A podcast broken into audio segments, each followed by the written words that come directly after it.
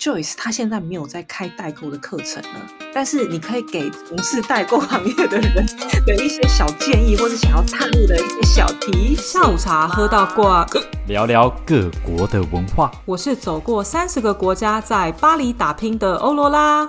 我是土生土长没离开过亚洲超 local 的秋歪。让我们一起环游世界吧！Start。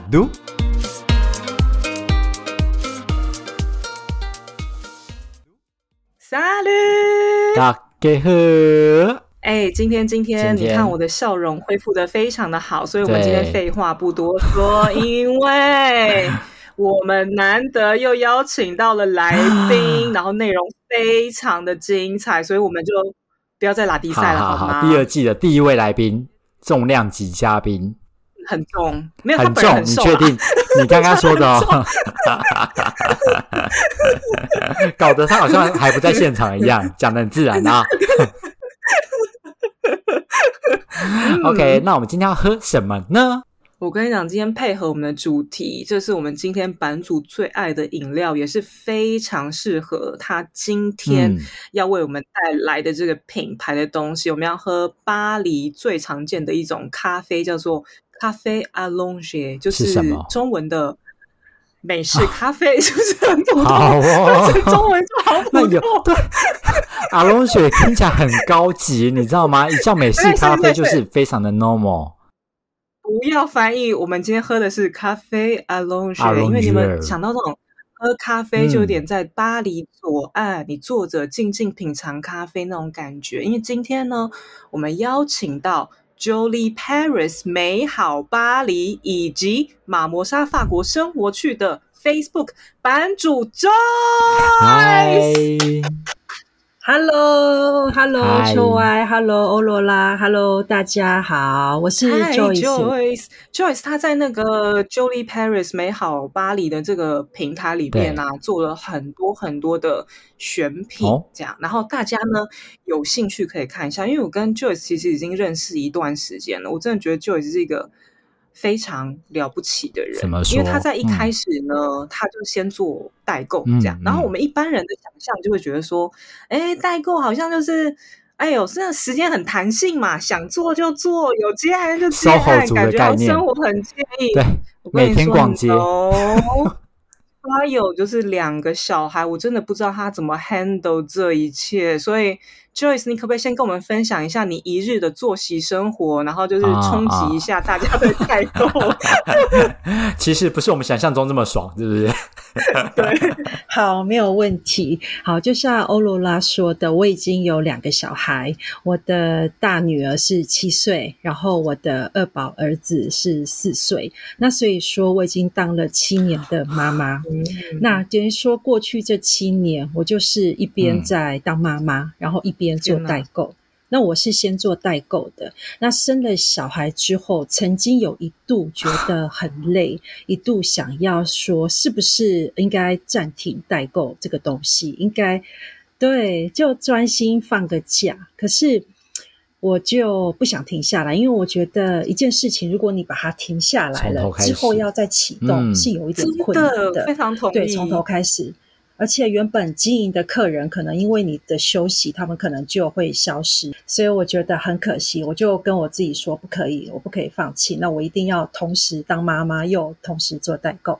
所以我后来我就找到了一个方式，就是我发现我自己是成型人，我在白天清晨的时候头脑最清楚，所以我就决定我要在趁小孩起床之前就先起床工作。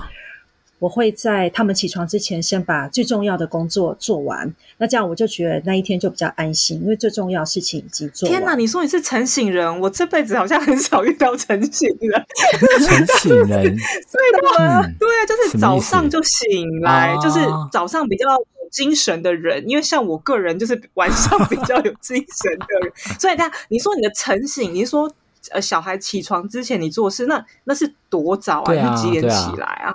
我大概会五点五点半起，很早哎，这有点像是 公园运动的对作息。对阿公阿妈的 作息，拜托你要听，这是很多成功人士的作息。好，对对对，你好会讲话哦。五点起来，然后就是小孩起床是几点？这样你有多少个小时可以做事情？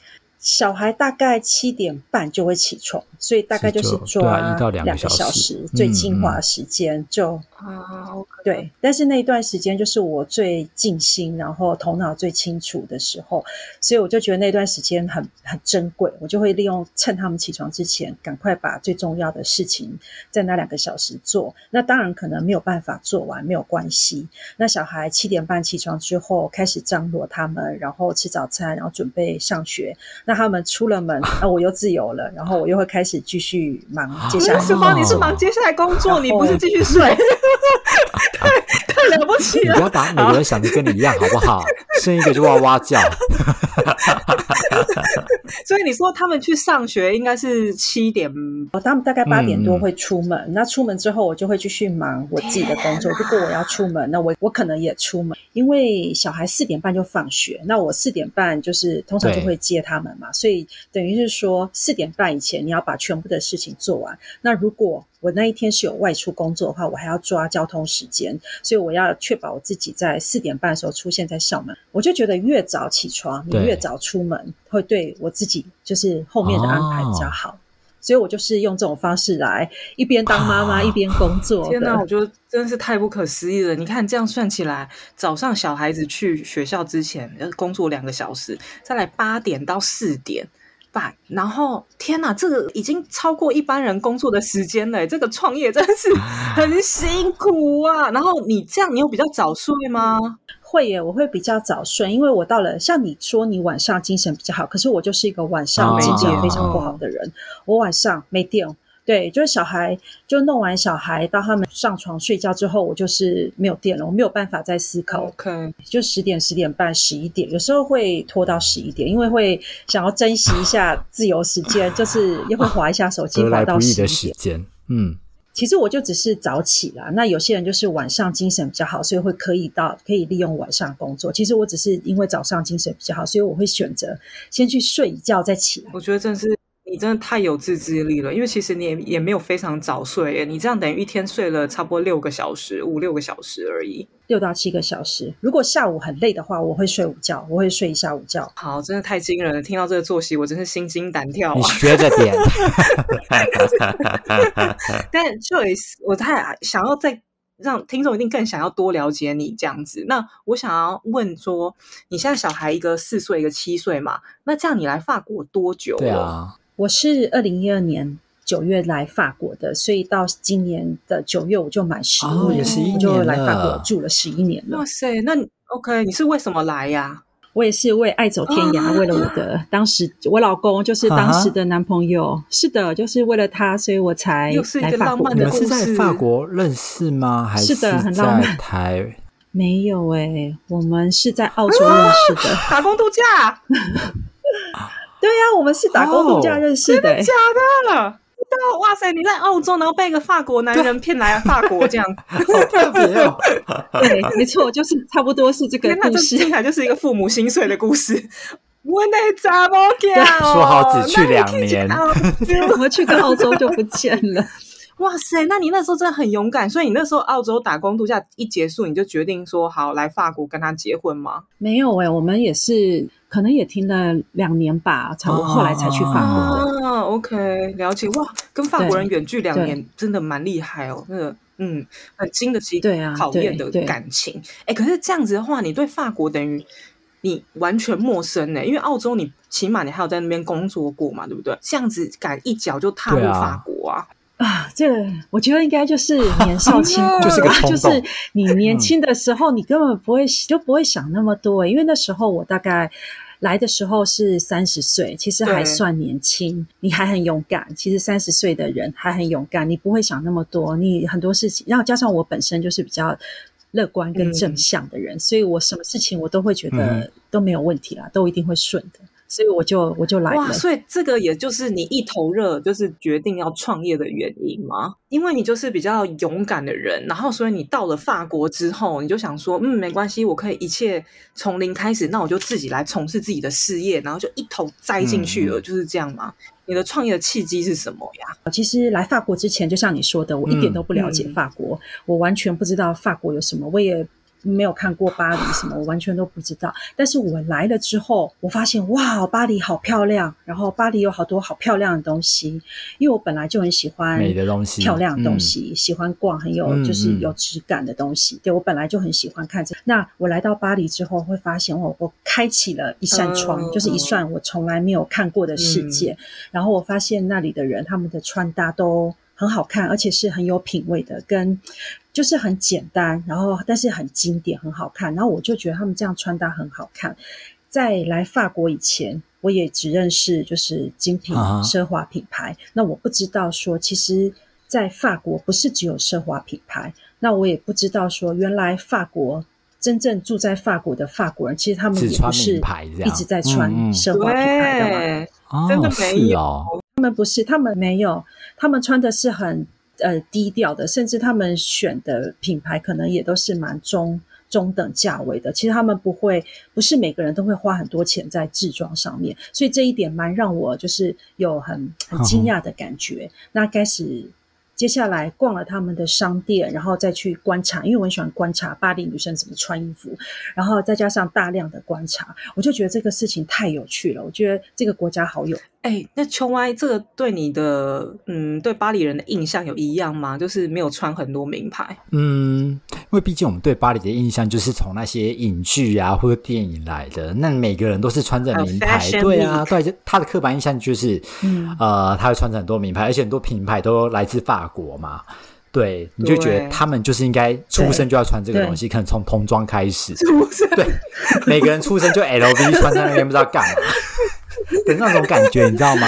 我没有办法想象他穿皮下的衣服。我真的在法国就是很少看到法国人就是背 LV 啊，真的很少，真的很少，都是你一看到背 LV 你就觉得那是那是观光客。哎呦。没有，但真的就是跟 Joyce 说的一样啊，就是你觉得，哎，他们身上看起来明明好像也看不到牌子，因为没有一个大大的什么 Chanel 或什么的，那什么都可是很有质感的感觉，对，很好看，对，到底对，到底真的是怎么会这样子呢？所以那个时候你就。开启了，就是哇！你觉得这真的太不可思议，想要一脚踏入，就是有关于时尚的产业，是不是？我就觉得哇，这真的太漂亮了。然后不管他们用的包包，还是他们的衣服，还是他们怎么穿搭，我都觉得太有趣、太有意思。于是我就开始去找很多不是精品、不是奢华品牌的法国很小的牌子。那这些牌子其实其实台湾人都不认识。那我就。觉得对这个特别有兴趣，所以我就开始了代购。我就专门去把这些牌子介绍给台湾人，然后就开始去累积一些也不喜欢奢华品牌的小众的一群人。这应该越来越多人是这样吧？我猜。而且你很勇敢，对啊，因为你看你创业，等于是你说你二零一二年的时候去法国，你创业是那个时候开始的吗？对我马上开始。一般大家都想说代购可能精品比较有知名度，可以赚比较多钱。但是，嗯，你那个时候，你十年前你就先从小众开始，你蛮厉害，财力雄厚。没有没有，不是，其实还有一个。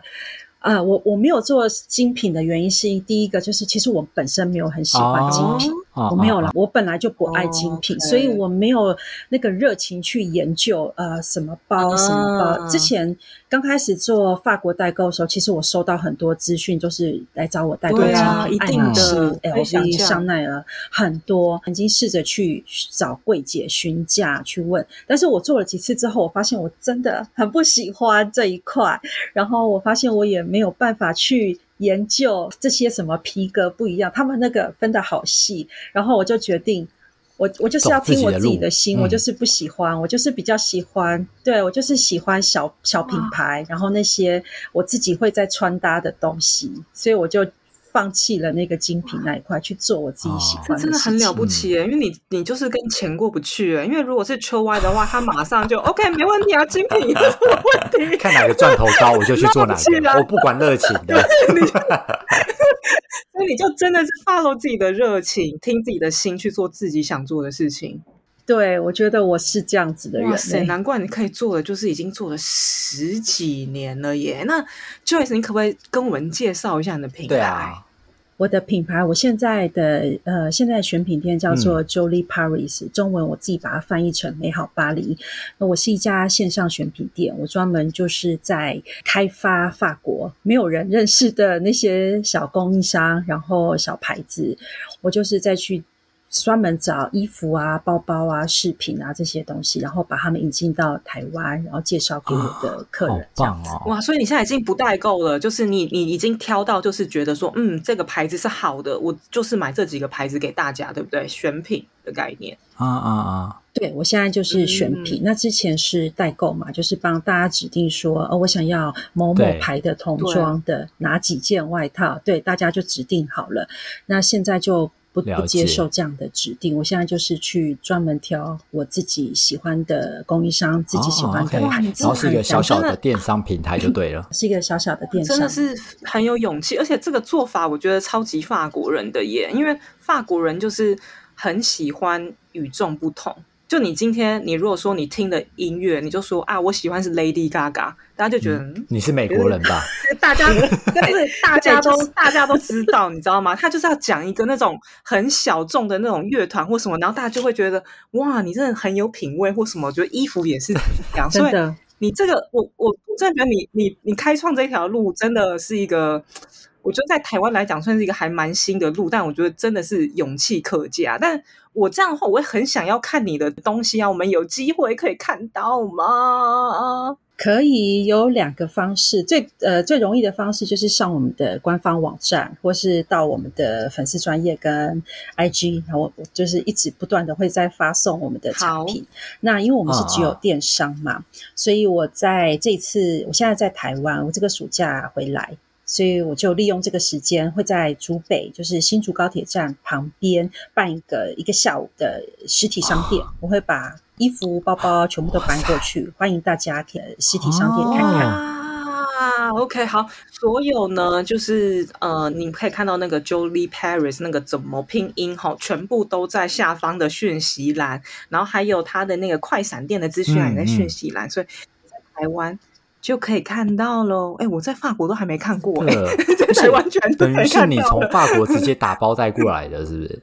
呃，这些东西其实就是在台湾，因为我们现在就是供应商就直接出货来台湾，所以我们的库存其实都在台湾。对啊，哇，那就是大家可以直接挑哎，OK，这样真的蛮好的。对啊。来来试穿，对对对，试穿我觉得真的真的很重要，所以大家真的要去蛮重要的。对，那 Joyce，我相信没错，包括我自己啦，就是也有很多人好奇，就说你的创业的过程，因为你一开始就像你刚刚说，是先做代购嘛，那你做代购，你是怎么做到一个程度之后，你觉得说，嗯，好，那我现在开始呢，我要改变我的形态，变成选品店。对，而且这么多人在做代购的话，那那真的就是一片红海，一片血海哎。那你是怎么样杀出你自己的一条路，嗯，然后开创自己的蓝海？我觉得，嗯，我没有想过要开创蓝海，我真的没有想过。其实，就像我刚刚说的，我二零一二年来，然后其实那时候我就真的是大开眼界，我真的就是。只能用这四个字来形容我当时的感受，大开眼界。所以我就马上开启了这个代购服务。我觉得，如果真的要说我是怎么做，其实我觉得我好像只是在做我很喜欢的事情，因为我太喜欢法国的这些设计，这些很小众的东西，所以我就是不断的去挖掘。那我就可以在街上走很久。我还记得，不管是呃很冷的冬天。我还记得那时候，因为我九月来嘛，所以我那时候都很兴奋。我每天就是往外走，然后已经十二月，就是开始变冷了，然后我都也都不会觉得累。我就是一直每天在街上这样一直走，一直走，一直不停的去看。然后我就是一直在去挖，只要我挖到一个我觉得很有趣的品牌、很有趣的东西，我就会超级兴奋，然后就会想要赶快分享给大家。所以我觉得我其实只是在做一件我自己很喜欢的事情，对，发自内心呢。对。对我就是发自内心喜欢。那除了挖掘这些东西之外，因为我也很喜欢，就是欣赏漂亮的东西，所以我很喜欢拍照。我非常喜欢，就是在巴黎看到什么漂亮的街景，然后漂亮的人物或是氛围，我就喜欢把它拍下来。然后拍下来之后，我就会把它写成部落格，或是写成呃粉丝页的贴文，就张贴出来给大家看。嗯。那我觉得我比较奇妙的地方，就是我觉得是我本来就是一个很喜欢分享的人，然后特别的地方是，我觉得当我看到一个很美好的东西，或是经历了一个很美好的事情，那我觉得我如果把它留在我自己，我没有把它分享出去，我会有一种好像能量卡在我的身体的感觉。对，我就觉得我一定要把它发送出去，给更多人看到，然后更多人就是跟我一起感受。对我就会觉得啊，就是舒服了。哇哦！所以我一直我也没有在强迫自己去做分享，就是拍照给大家看这件事情。但是我就觉得这是一个很奇怪的。的情心情，就是我一定，我就是很想把它分享出来。所以久了之后，其实我的客人，有些人其实也没有买过东西，但是他们会固定回来看我的粉丝专业，因为他们觉得我的日常 po 文很很有趣，看得很有兴趣。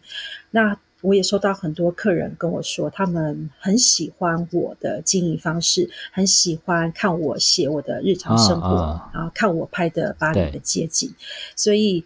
他们请我就是要继续做这样的分享，那我也发现这样子长久下来，我好像也把客人当成我自己的真正的朋友，我就是用很日常的口气在写我的贴文，在跟他们分享我的生活。那久了之后，客人。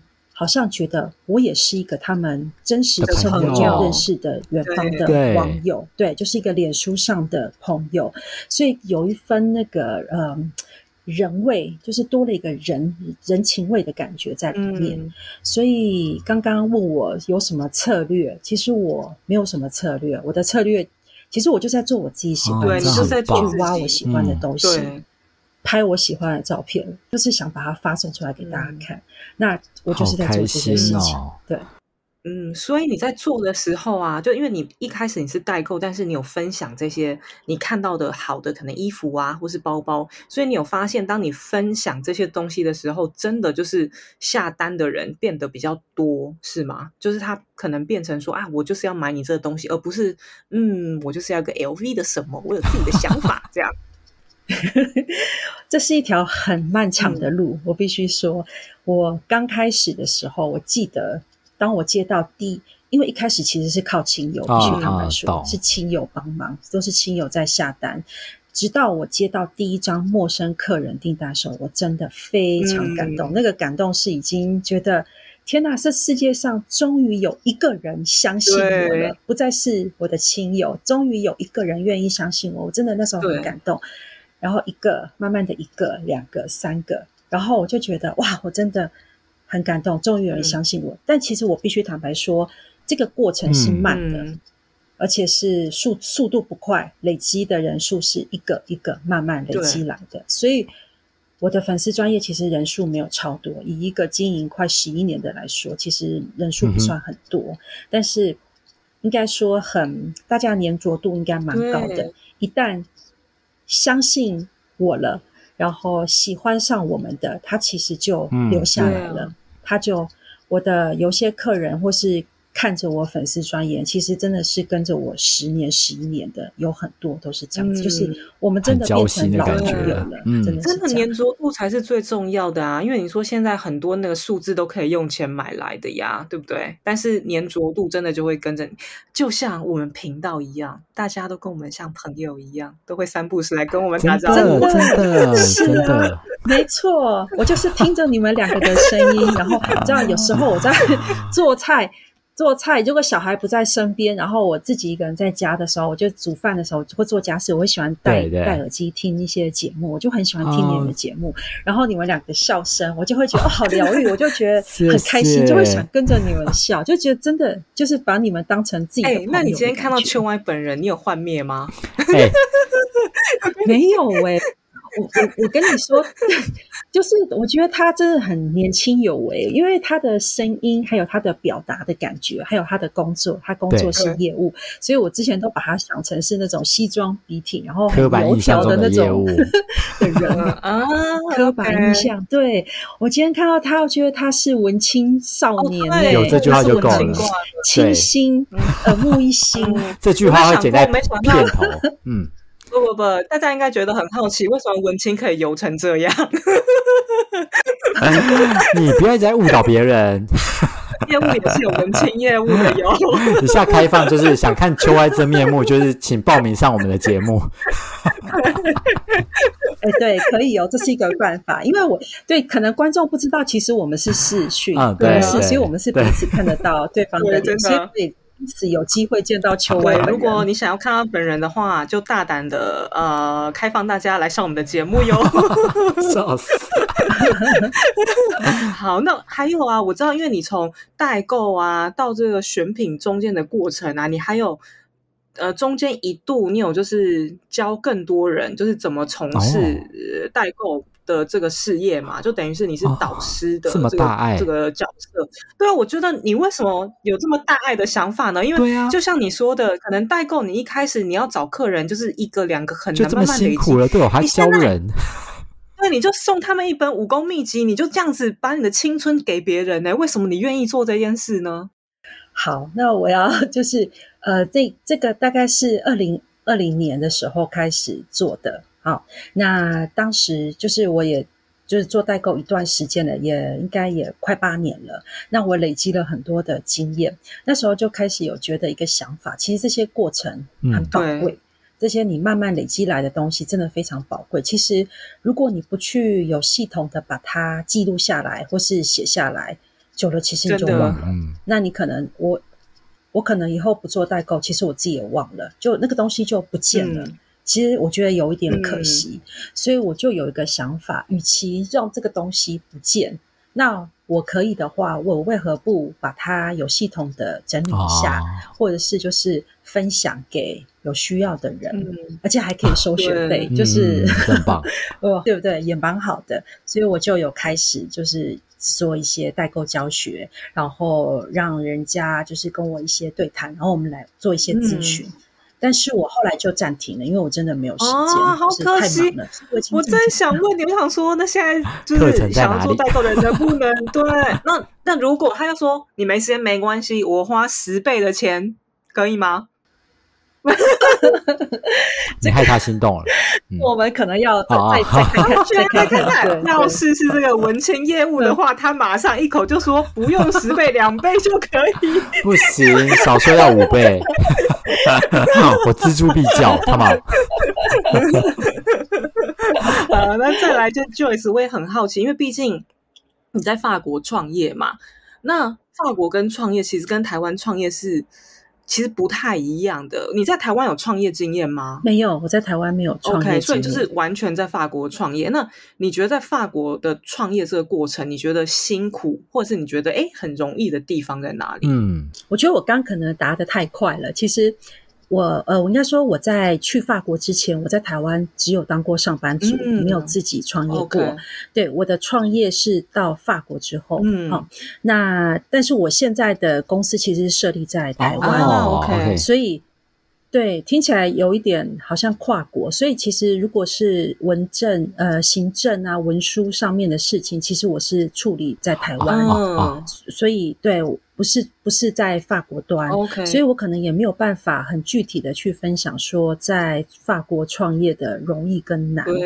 那我也只有这个经验，我不晓得在其他国家创业的难易程度。嗯，但是我想，只要是创业。不管你创在哪个国家，其实都不简单，创业真的好难哦。哎，可是像你呀，一开始你在法国呀，还是从事代购的时候，你等于是你都要去搞一个什么个人公司啊，然后跟那些缴法国的税，那些跑那些海关，对不对？那其实就是法国端的东西。对对对，这个就是法国端的东西。对。这个就是法国端的东西。代购的时候，我就是把它在法国做申报，然后把它做在法国端。但是因为是报呃，就是 auto auto p o n o 嘛，所以就是自自怎么讲自由职业，所以它是比较简单的方式，它的流程非常的简单。所以你只要每三个月去申报一次，然后网络上申报。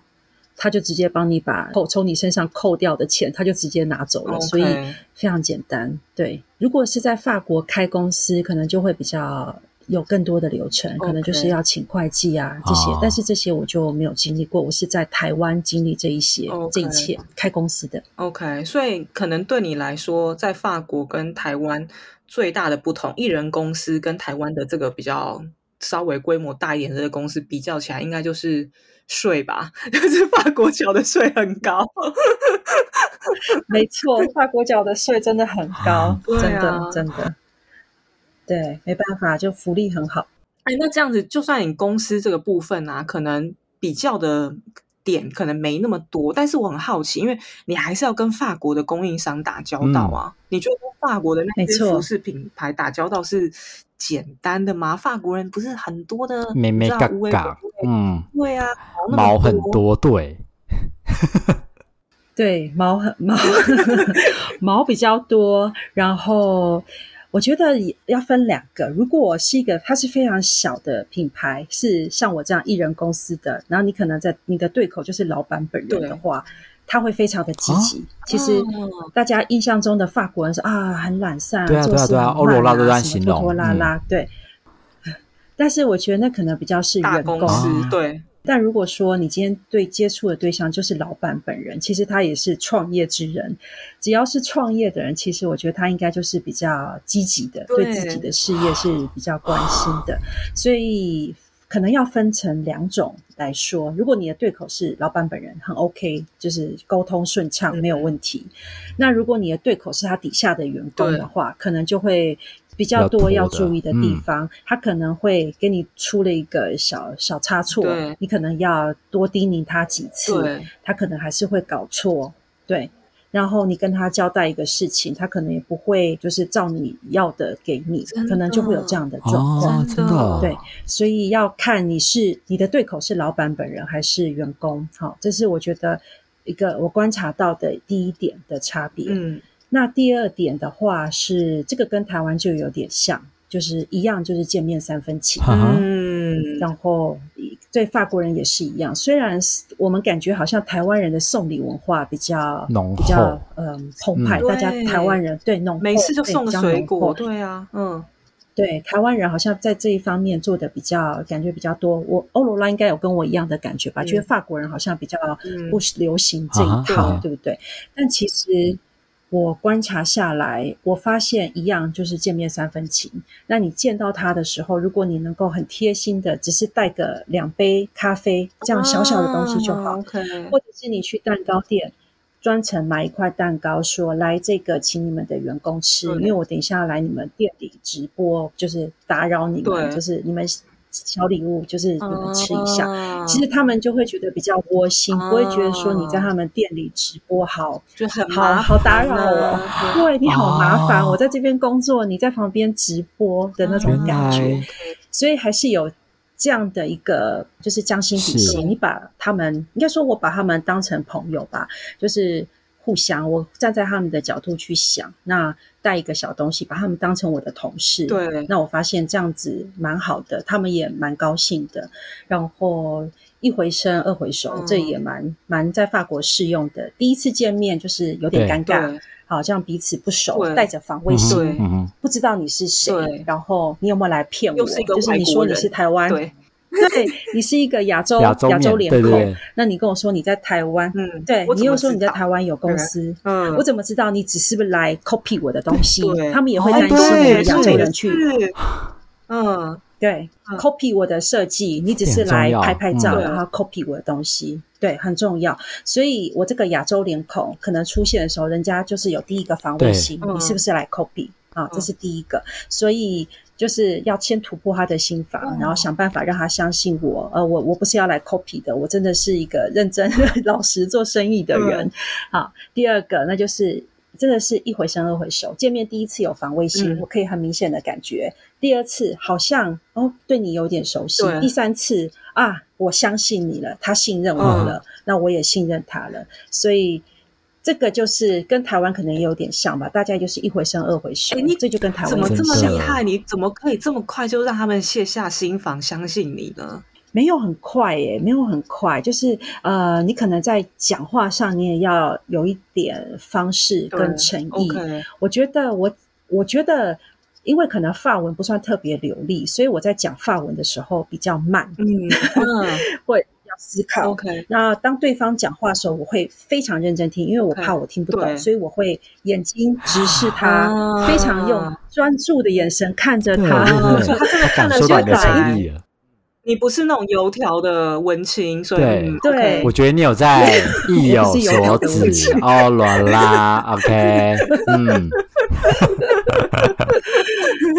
所以可能是一个优势，就是我来讲法语，可能反而变成一个优势，因为我会嗯。讲的很对慢，对对，然后我会非常专心听他讲，因此我表现的很有很诚恳。那我会再想一些呃办法让他们来信任我，可能就是拿出我的呃 IG 我的对粉丝专业，啊你看一证明看，我真的有在做事我真的是我我是真的人，不是假的对。这样子。嗯。那第一次，第一次他呃口头上相信你了，那第二次其实就是看订单。OK，你真的有下订单吗？你下多少订单？嗯对，那这可能又跟台湾有点像了，就是订单最大，就是你有下订单，你下的不错的订单，那他对你会更 close 一点，对，更 support 多一点。对，哎、对我真的也很好奇呀、这是我台湾人的一面展现出来了，就是法国人呐、他们在比方说，因为你要代购他们的东西嘛，那你在讲价钱的时候，他们是很硬的，就是一毛钱你都不准给我少，还是其实它是有空间的？嗯，我目前遇到的是，我觉得我可能还说的不准，因为我觉得我可能接触的供应商还不够多，嗯然后我觉得我的订单量可能也还没有大到哦，可可以跟他就是说，OK，议价。懂了解，对，所以我曾经试着议价，那的对方没有答应。那我觉得可能是我的订单量、嗯呃下的不够多。对，对，跟订那所以单量有如果关，对，对，所以未来如果有一天我再跟你分享好，我的订单量变大了。非常的好奇。而且你刚刚有提到说，你会去他们店里面直播哟。对啊，对，一个饰品店，没错，我会去他们的店里直播。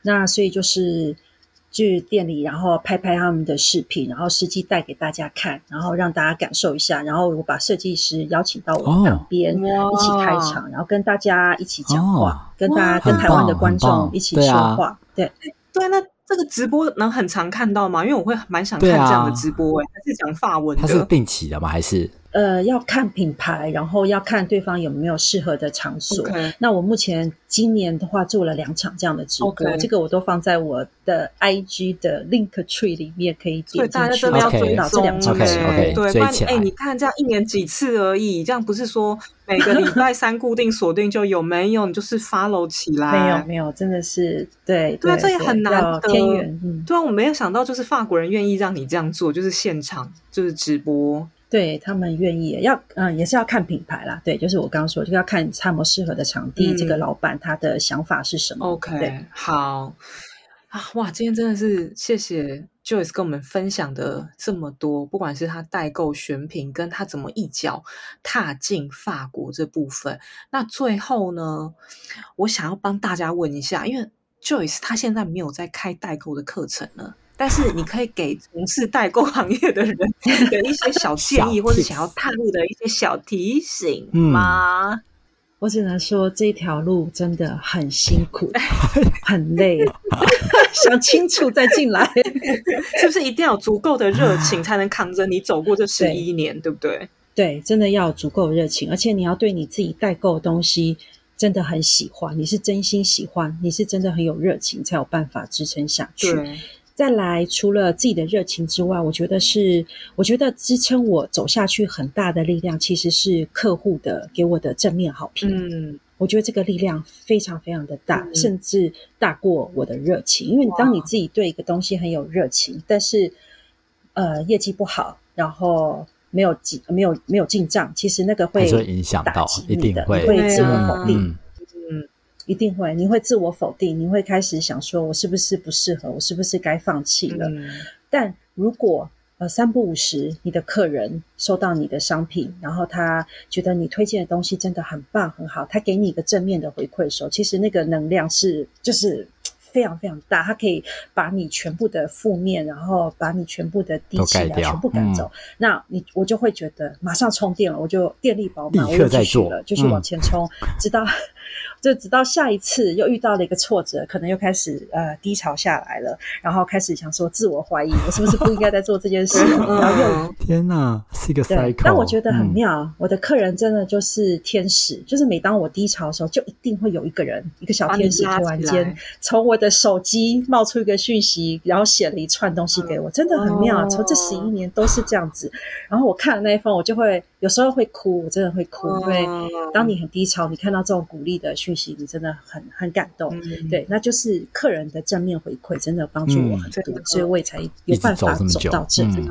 我懂，因为我昨天也默默去了 Apple Store，然后看一下，我天呐，居然有就是八十几个评论，然后想说，哇，他怎么一下子就涨这么多了？然后就觉得很感人，就觉得哇，嗯，要好好录音哦。真的，真的，真的。然后除此之外，没错，今天呢，听到一个，我觉得 Joyce 可以支持他事业走的这么长久，然后跟慢慢从零开始，慢慢变得越来越稳定，就是。你真的是呃有在 follow your heart，就是你心里面想做的事情，你真的是一定要很喜欢的，对不对？你就可以做的很长久。对我真的是非常就是听我自己心的人，所以我是没有办法违背自己心意的人。嗯，对，所以这就是为什么你可以。遇到再大的困难，你都可以继续保持你的热情，每天还是上街走走，然后看那些嗯很漂亮、很美的东西。对，那最后呢，Joyce，你可不可以再分享一下你的 Jolie Paris 这个品牌，还有你的快闪店资讯？好的，没有问题。我先分享一下快闪店资讯，就是办在七月三十号，就是大概呃礼拜天，七月三十礼拜天。那我们会开放的时间是中午十二点到下午四点。好，那建议大家三点最慢三点就要入场，因为我们四点就结束了。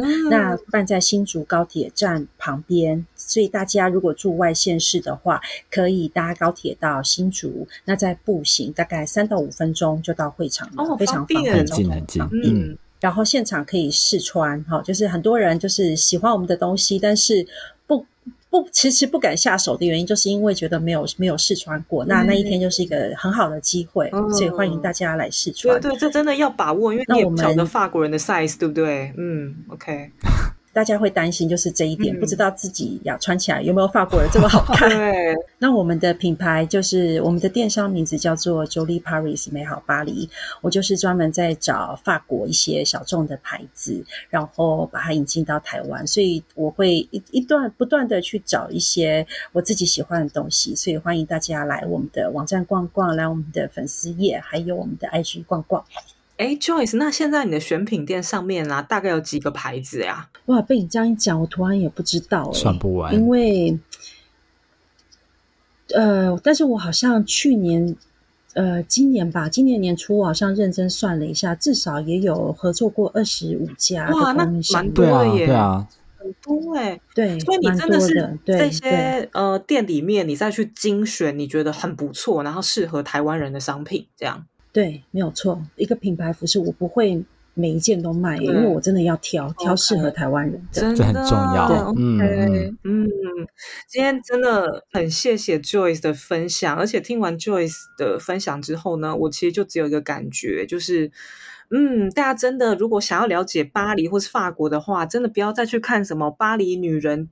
呃，绝对必做的十个点或什么之类，不要再看这种书。我每次看到这种，想说，嗯，干嘛呢？干嘛呢？然后真的我都想说，哎，不是啊，为什么我住在法国，我都没有这样的感觉？他有的时候就是卖那个书名，但你如果真的想要了解，就是法国人的生活或什么的话，你真的，你干脆就直接这一次快闪店，你就杀去 Joyce 的店里面，然后看法国人他们穿的衣服是。怎么样穿衣服？我真的觉得这个是最快，而且因为他选的真的都是小众，不是很多。你知道大牌子啊，你说像 LV 啊或什么，他们超多就是那种迎合观光客口味的东西，不管是中国风啊，或者是那个阿拉伯风啊，石油风。真的，那真的不是法国人会穿 的，真的，我没有在开玩笑。我跟你讲，超多，我可以证明他不是开玩笑。对，真的超多这种东西。你呢，就是就是去好不好？就是七月三十那一天，七月三十嘛，对不对？对，很重要这个日期，大家三十下反正你那个高铁搭过来就是也很方便啊，走路才三到五分钟。然后你去看一下啊，你如果真的没时间，你就上那个 Jolie Paris，我们资讯在下方，然后你去看一下那个 Joyce 的选品，你跟他买就没错了。因为我今天真的很肯定，他就是一个 很老实的人，好不好？他不会骗你。OK，那希望大家喜欢今天的节目，然后我们再次感谢 Joyce，那我们下周见，拜拜，下次见，七月三十见。